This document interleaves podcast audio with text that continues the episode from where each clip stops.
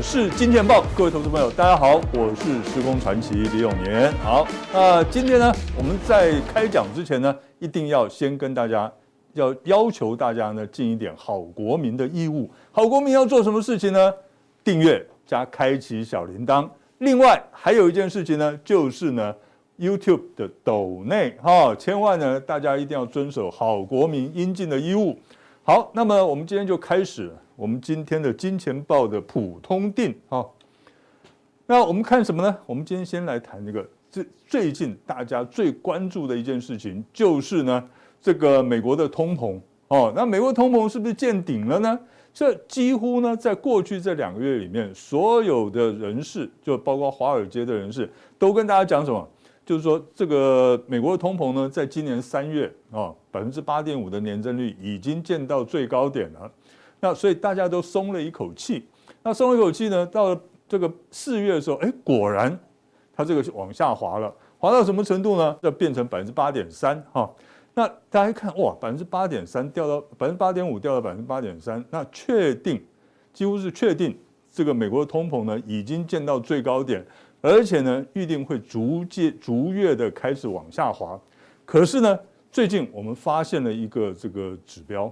哦，什么样的指标呢？它告诉我们呢，诶，恐怕呢，这个通膨的走势呢，不跟我们所预期的是不一样的。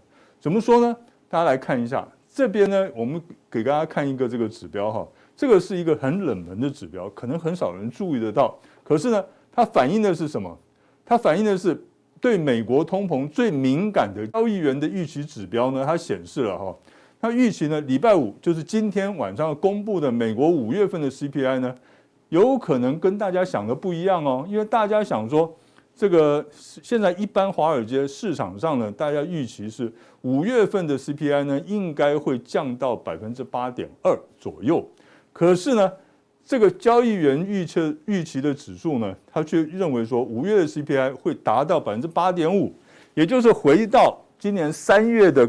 这个最高点这个附近，那这表示什么？这表示呢，如果是，呃，它就变成说三月到百分之八点五，四月掉到百分之八点三，然后五月又回去百分之八点五了，而且呢，还有一个问题是，六月跟七月通膨率呢会分别上升到百分之八点六左右，然后呢，到了八月跟九月呢会触及到百分之八点八。它这个情况就变成说，我们原本是以为说，哎，已经触顶了，三月就触顶了。可是现在看起来，好像最高点呢，要拖到八月、九月才会看得到，因为一直要到十月呢，才会小幅回落到百分之八。这一个这张表呢，就是我刚才讲的这个里面的内容哈，详细的内容。这怎么讲呢？就是预期年化同比哈，它的增幅度，就是说呢，跟。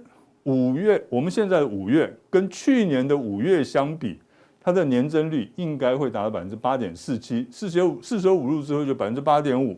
六月呢，预期会再往上走到百分之八点六，七月也是八点六，然后到了八月呢，才会到了百分之八点七七，九月到百分之八点七五，两个呢，其实呢，四舍五入之后都是百分之八点八，到了十月才会正式的开始往下掉。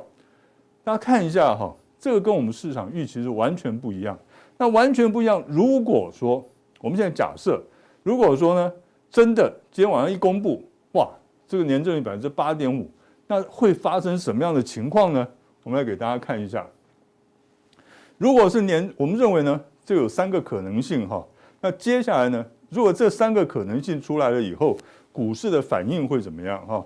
第一个就是年增率到百分之八点五，或者是百分之八点五之上的话，那么我们认为六月十五号哈，这个下个礼拜三，那联准会升息三码的可能性会比较高。为什么？因为我这个三月、五月都已经分别调高了这个利率，哈，升息了。那已经升息了之后，竟然不但没有没有把这个通膨打下去，它反而继续的往上走，那表示怎么样？表示呢，这通膨实在太可怕了。那两码，好，升息两码已经不足以呢压抑这个通膨了，所以很有可能呢，这个鲍尔就会违背他的这个承诺。哦，他这个原本是讲说要升息两码，那现在可能就要升息三码了。如果是这样的话，那么股市呢恐怕会出现一个短线崩跌的一个走势。那我讲的是美国股市。可是美国股市崩跌的话，我们台湾股市绝对讨不到好处。而且呢，如果这个升息三码的话，美元一定会大幅度的升值。美元大幅度升值，股这个美股呢重挫的话，外资会继续的往美国跑，美那个美元资产去跑。那么我们台湾股市恐怕会跌得很难看哦，这一点要注意一下。而且呢，呃，因为我们我们的这个央行呢，哈，我们的利率政策一向是跟着美国美国的联准会走，所以如果说六月十五号这个美国升息三码的话，那么我们台湾呢，接下来的我们的利率呢，哈，就是接下来一两天我们的利率也有可能会再度的调升一码，哈，到一一点五码，哈，这个这个可能性都有的。好，那么再过来第二个，第二个呢就是年增率如市场的预期，在落在百分之八点一到百分之八点三之间的话，那么六月十五号它还是会升息两码。可是呢，呃，在这一点来讲的话，股市呢，因为在过去这两天它已经做反应了，美国股市已经做反应了，跌下来了，所以到时候呢，会不会有机会呢？它成为一个利空出尽的走势，开始反弹呢？啊，这一点是可以值得观察的。那当然，最好的一个情况是怎么样？它的这个通膨年增率是在百分之八点一以下，就是包括了百分之八点一在内的百分之八点一以下的话，那么六月十五号确定百分之百一定升息两码而已。而且呢，股市呢是有机会展开一个波段反弹的。哈，那这个投资朋友就要稍微的注意一下喽。哦，好，再过来呢，下一个议题是什么？下一个议题呢就是这个。美国国会呢开始要反垄断，哦，其实这个议题呢讨论了很久很久了。它这个议题的真正的这个讨论的重点是在哪里呢？重点它是四大平台，哈。那四大平台，那什么样四大平台呢？就是呢，它这个法案它这个真正的这个对象呢是四大巨头，哦，四大巨头，第一个是苹果，第二个是亚马逊，第三个是谷歌，还有呢再过来是 Meta，就是我们的所谓的脸书，那么。他为什么要这个这个针对这个四大这个四大巨头呢？哈，做这个反垄断呢？因为这四大巨头呢，他们都会收集客户的资料，然后呢，把这些的资料呢，哈，还有他们的这个喜好啦，哈，对广告的这个反应，他们的喜好，他们把这些资料呢，全部都会给自己用。那你别的要竞争对手要使用他们的这一些的资料的话，他是绝对不会公开给你的，所以呢，其他的对他们的这个生意对手来讲的话，那他们就占了这个非常有利的位置。那别的人要跟他竞争，几乎是无从竞争起。那现在呢，所以呢，现在这个国会呢，因为接受到很多的这些企业的陈情，所以呢，他们就要针对这四大巨头呢，做一个这个反垄断的，就是你这些资讯一定要开放出来。那这些资讯开放出来的话，那他们就没有办法垄断这个市场了。那所以呢，这四大巨头呢，如果这一个这个这个法案过关的话，那这四大巨头会非常非常的辛苦，他们的股价呢，恐怕会展开一波的跌势哈。那这个要注意哦。那美国股这四大巨头呢，它跟我们台湾的这个。呃，股市呢，呃，台湾的企业的关联性呢，其实并没有这么的直接，并没有这么重要。真正有关联的是什么？伺服器。哦，我们跟这四这四大巨头真正有关联的伺服器。那当然还有这个手机啦，这些代工的部分，哈，这苹果的手机代工部分。那其他的大部分就是这个。所以呢，呃，这四大巨头如果真的法案过关的话，他们的股价会跌。可是台湾的股价。电子股的股价会不会跟着跌呢？肯定会跟着跌。为什么呢？因为呢，这四大巨头的股价一跌下来，美国的股市会不会跌？一定跌嘛。那美国股市跌呢，我们台湾股市就只有跟着跌的份了哦。所以呢，这个就很重要了哈。所以这个这一个法案呢，其实对我们台湾股市呢来讲的话是非常重要的。好，那我们再从这个日线图呢来看一下这四大巨头呢，他们现在的。这个处境是在哪里哈？这个是 Apple 哈，就苹果。苹果呢，你可以注意一下，在昨天呢哈，礼拜四的时候，它已经跌破了月线，跌破月线呢，那在这边呢形成了一个这个跌破了一个短期的这个呃区间，那么就表示说，它如果再一根长黑的话，它跌到如果说它它在昨天是收在一百四十二点六元哈，那如果呢？它一旦跌破了一百三十四块半的话，请大家记住哦，Apple 的股价一旦跌破一三四点五美元的话，那么呢，很有可能就会呢继续的下探，甚至我们不排除跌破一百三十二点六一的可能性哦。这一点大家可能要注意一下。再过来呢，我们看 Amazon 啊，Amazon 呢它还好，它是守住了这个月线哦，目前为止守住月线，可是呢。呃，还是要注意看一下它这个一百零一点二六的支撑性如何。以目前的技术面看起来，它在撑住，大概是不太有会有问题。可是呢，它要再度的反弹来这个呃挑战季线，我觉得困难度有一点高了啊。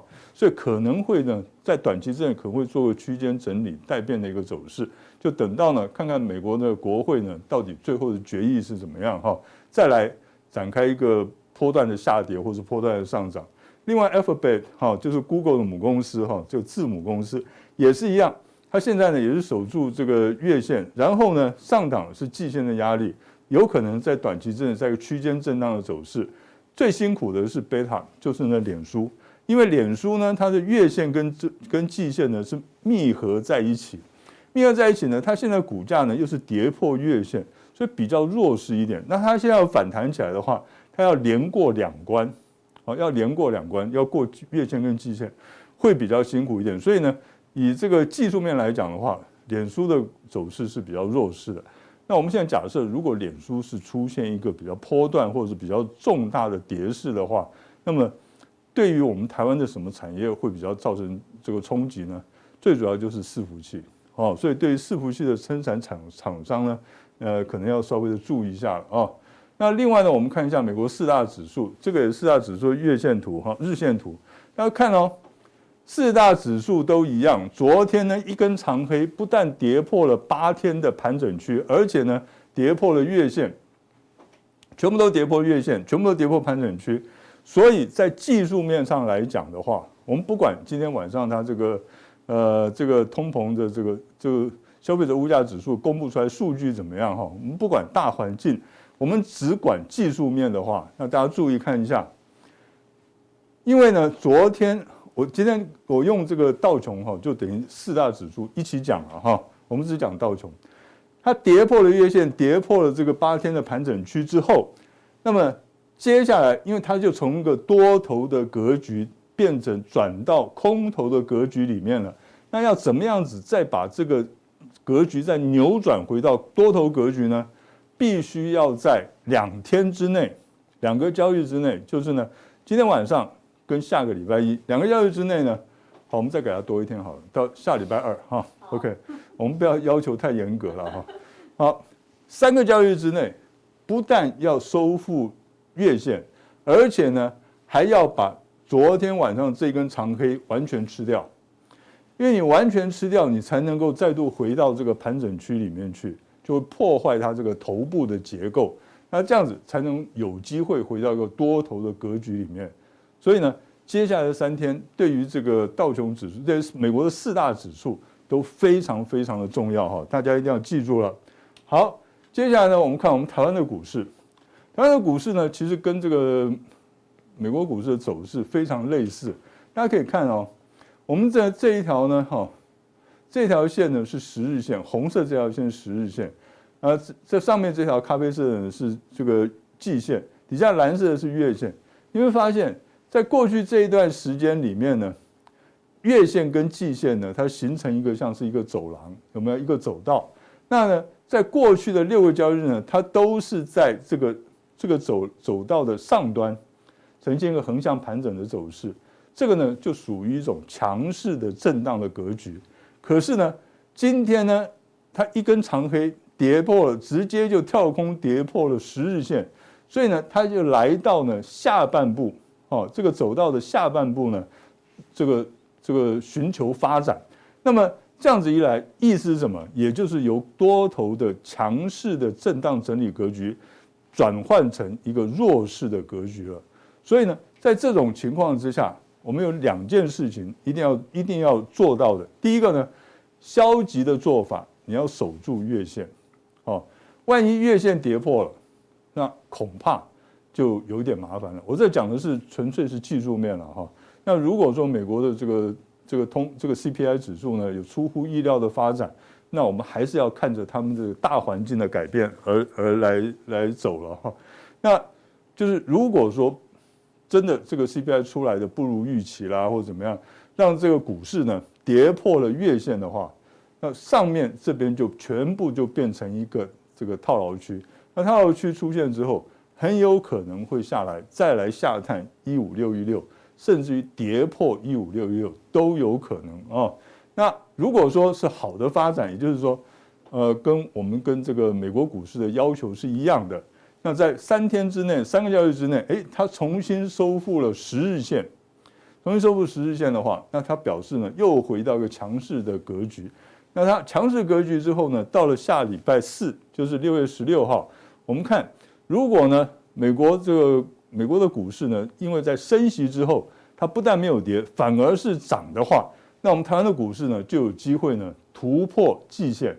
那我们一旦突破季线之后呢，上档就看起来就比较没有什么明显的压力了，那就有机会呢来直接挑战半年线。目前半年线位在一万七千四百点左右，所以呢，简单的讲就是说。只要站上季线的话，那么大盘呢直接挑战半年线的可能性会非常高，甚至于突破并且收复半年线的可能性会非常高。哦，所以这两种极端的走势呢，会在我觉得最慢会在呢下个礼拜四开始发生。那么从下礼拜四六月十六号开始，一直到月底六月底，它都会走一个趋势，一个波段的走势。如果是涨的话，哦。它就会呢一直震荡走高到六月底。为什么会震荡走到六月底？因为呢，如果整体大盘是往上走的话，那么呢外资会回来，这是第一个。第二个呢，更重要的是本土法人要开始拼命了。为什么要拼命？因为呢，今年的四月、五月，本土法人，各位投资朋友，你可能不知道，可是我们非常了解，本土法人呢赔到呢连他妈妈都不认识了。哦，OK。好，我我这个讲的绝对不夸张，你们去看一下，劳动基金在四月赔了多少钱？一千两百亿，一个月赔一千两百亿。OK，五月呢会比较好吗？看起来不会，对不对？所以赔了这么多钱，那投信就不用讲了，一样，自营商也是一样啊。我认识的自营商呢，光是五月吧赔了十几趴，哇，哦，那所以呢，要不要拼命？一定要拼命，所以这个大盘好的话，对不对？那这些都要开始拼命。所以呢，等一下在加强定的时候，我就会告诉大家，他们要从哪个地方开始跟大家拼命啊。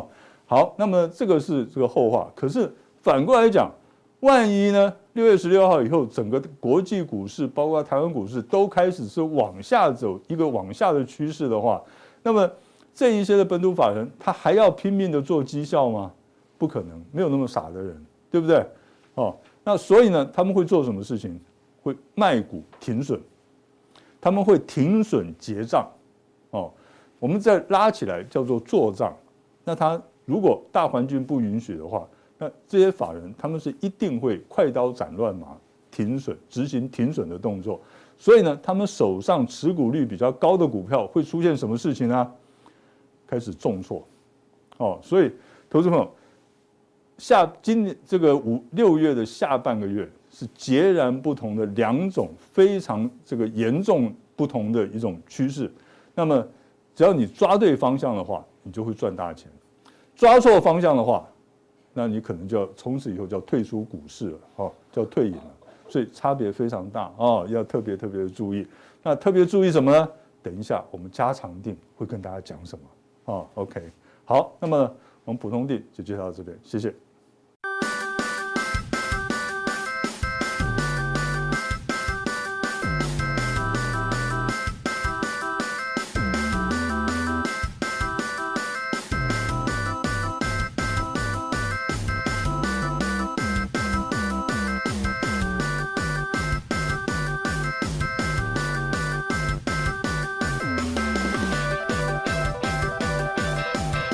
欢迎收看，我是金钱爆啊，那我是段昌文教授，那今天来跟各位啊介绍一下，目前正在进行中的通货膨胀啊。那为什么会通货膨胀？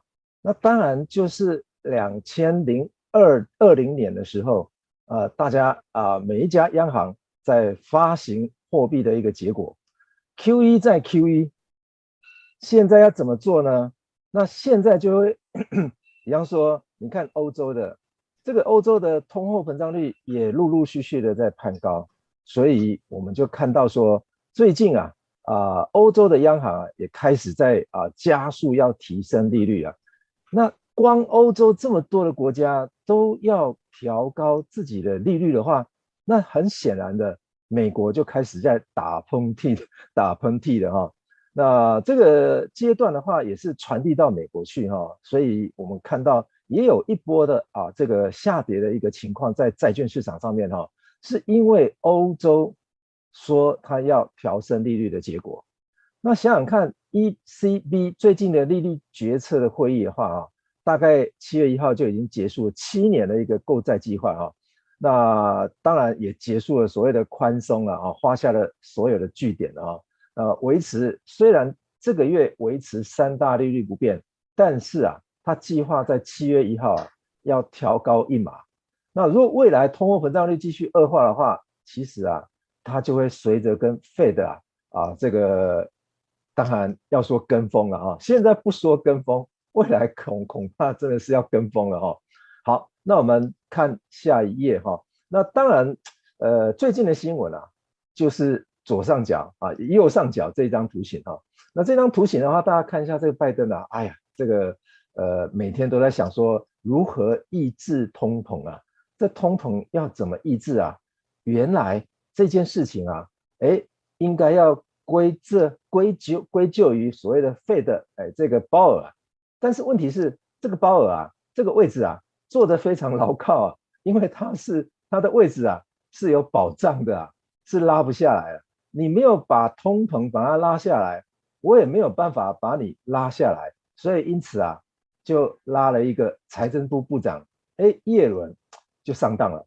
哦，所以这个财政部部长的话，基本上啊，他是没有这个任期保障啊，所以啊，他也随之就承认了说，他对于这个通货膨胀率啊，基本上是预测错误啊，哎，承认失败，也承认失误，也承认自己讲的话是错误的嘞。所以呀、啊，这个拜登啊，急呀，非常急啊！你看他这个左上角这个啊，这个不认同他最近对于这个呃通货膨胀的一个政策的话，是来到将近七成啊。十个人里面，对于有七个人就有认为拜登啊说这个财政政策或者是他的利率政策要压制通膨的话，基本上是无效的哈，而且也不认同。哦，这个情况是非常糟糕的一件事情哦。那紧接着，当然我们就来看一下说，这个 Fed 啊，哎，这个有任期保障的，它到底要怎么升息哦？我们可以看前一波的哦。当然，呃，最近为什么压力这么大？最主要的不在于未呃预计未来要升息，最主要的是六月一号开始啊，美国的 Fed 啊已经进入了缩表一个期间了。那我们看上一波的哈，比方说 Fed 为什么要这么快开启这个缩表的一个行程呢？那主要有三个原因哈。第一个当然就是新冠肺炎期间，我们发觉到说这个 Fed 啊，开启无限量化的一个宽松政策，它主要是要稳定市场流动性啊。当然资产规模较上一轮的啊这种啊资产规模的话，涨了一倍，本来是四兆。哦，那现在是大概是八兆多，所以目前疫情啊，大致上美国已经好转了哈、哦，所以流动性危机解除了，那当然要回归正常化。第二个因素是因为快速扩张的这个资产负债表啊，这个导致于美国的这个通货膨胀啊，哇，这个压力啊，这个爆表啊，所以虽然目前的 CPI 有见顶的迹象，但是大家不要忘记了，今天晚上的八点半啊。美国可是要公布 CPI 啊，万一是比预期的还要来得高，还是没有预没有被预期到的话，相信股会在三杀的情况还会再出现哦。那当然，目前来看的话，也就是说，呃，要距离啊美国 Fed 或者是美国政府认为通膨两趴的目标哦，实在是太遥远了哈、哦，这个不晓得要怎么压下来，所以基本上美国就是会还要赶快开启这个缩表。第三个因素是因为目前的经济成长的动能，虽然在美国看起来是有衰退的一个情况哈，但是他们的就业情况是非常好啊，就依照就业情况非常好，就认为说反正我缩表啊，就业情况这么好，也不会有所影响了哈。但是这个还要看未来是不是还要再重启刺激经济的情况来做预留的空间，所以因此我们可以看得到。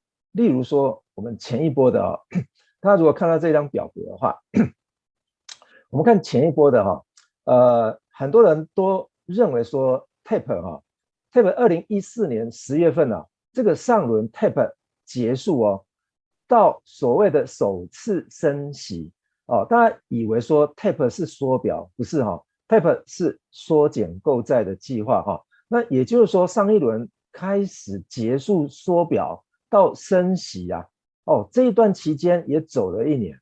好，升息之后开始缩表，则走了两年，也是二十四个月，将近二十四个月哦。好，再来上一轮缩表达到上限哦，它也跑了一年。大家有没有看到这个绿色的曲线呢、啊？这个时间呢、啊，时间还有速度啊，都是非常慢的，节奏也非常慢。但是本轮的 tape。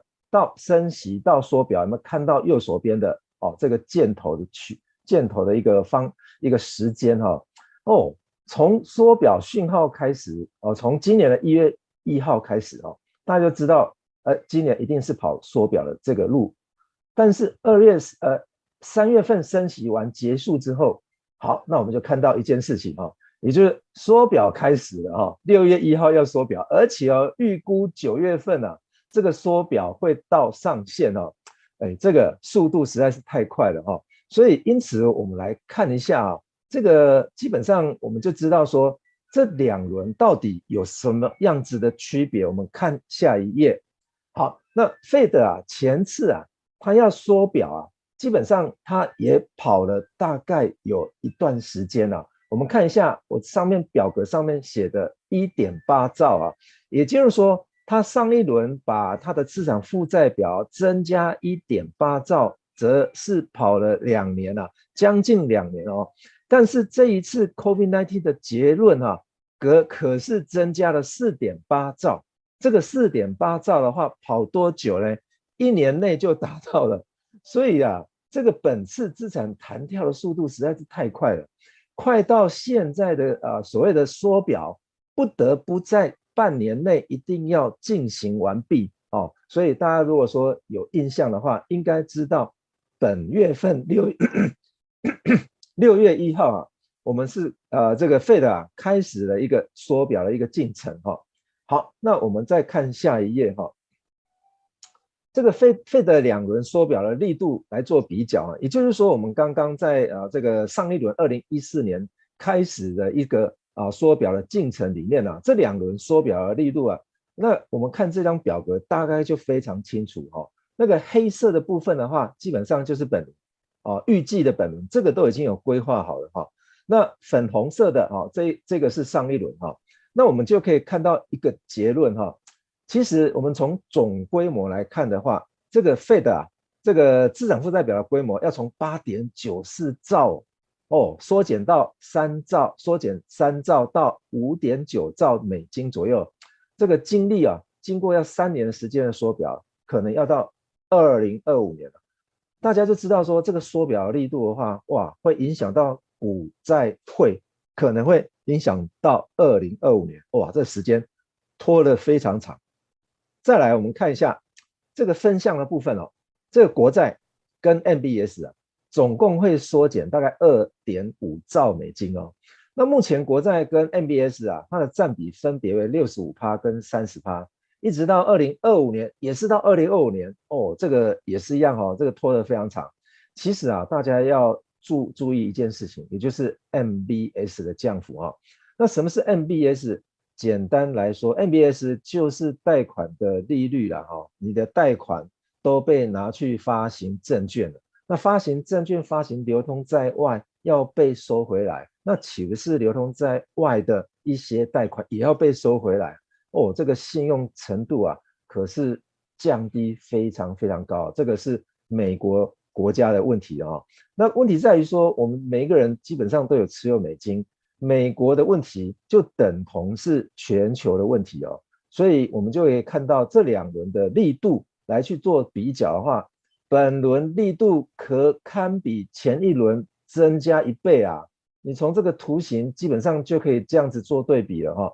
好，那我们来看一下哈，这个下一页，Fed 在这个两轮到期国债的这个量能比的话，基本上我们也可以看得非常清楚哈。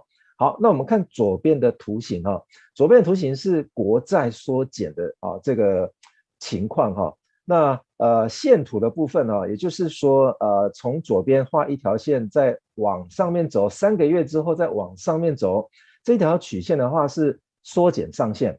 好，那灰色的霸图哈，它是一个债券，也就是票券跟债券的加总啊，notes 跟 bonds 的加总哈。那么呃，这个粉红色的 bar 的图的是啊这个票券哦。